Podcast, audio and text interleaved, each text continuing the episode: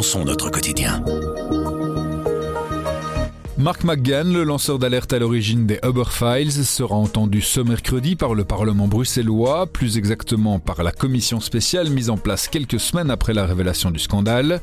On a consacré deux épisodes de notre podcast au scandale des Uber Files. Allez les réécouter si vous avez oublié de quoi il s'agit.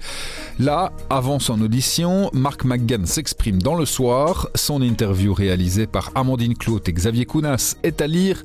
Il y explique notamment pourquoi il a décidé de livrer ses secrets. Nous, on a appelé Amandine pour qu'elle nous explique comment s'est passée l'interview et ce qu'il faut en retenir.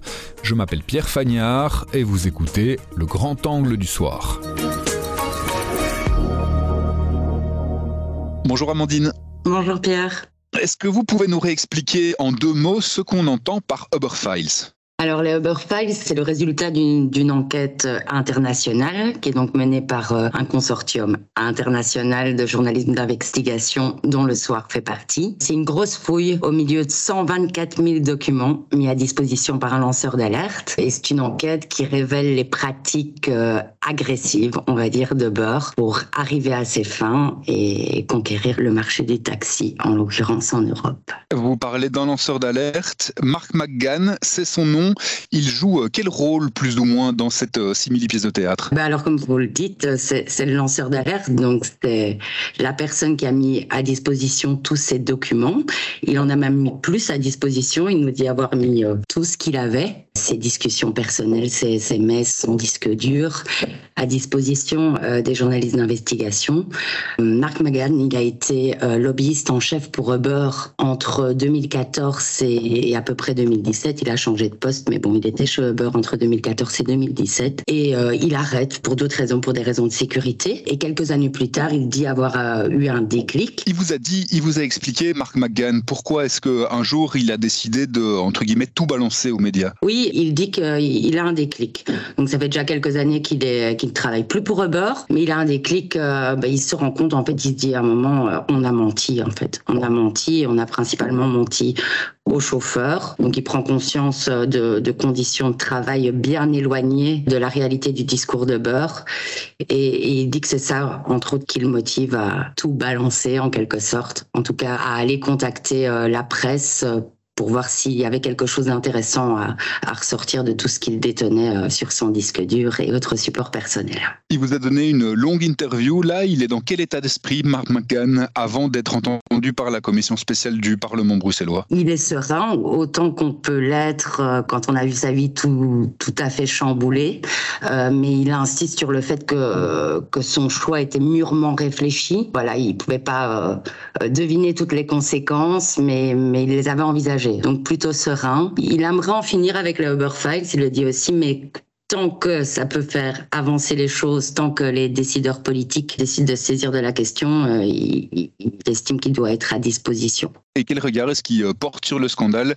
Est-ce qu'il remet en cause aujourd'hui son propre travail de lobbyiste ou il remet surtout en cause la société Uber qui, d'après lui, euh, a menti à toute une série de personnes? Il assume totalement sa complicité. Hein. Il, rappelle qu'il était un des... Le, management chez Uber a été, en tout cas dans les, premières années, très très jeune. Hein. Mark McGann, il a, il, a, il a un peu plus de 50 ans donc il, rappelle qu'il était un des seniors là-dedans, qu'il avait déjà une carrière de lobbyiste euh, derrière lui. Donc il, assume tout ça.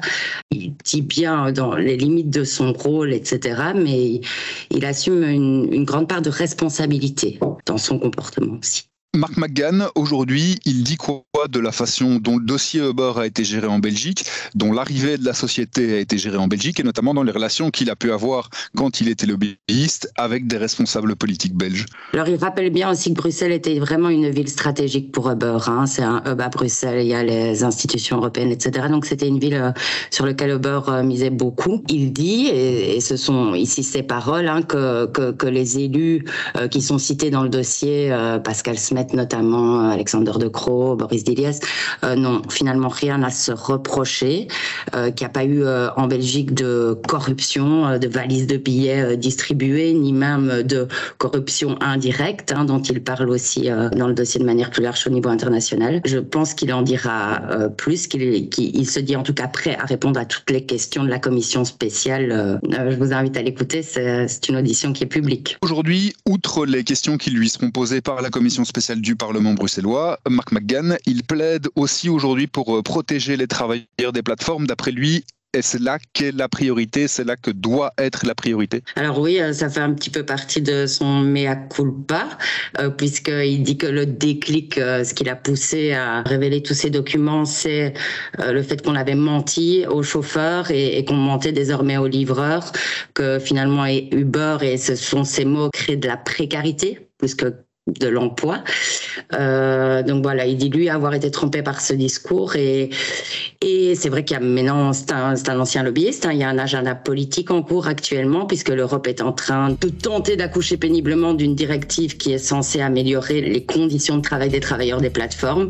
Donc lui estime effectivement que ces travailleurs ont droit à au moins une présomption de salariat et à un socle minimum de protection sociale ce qui n'est pas le cas actuellement dans de nombreux euh, pays. Merci beaucoup Amandine. De rien.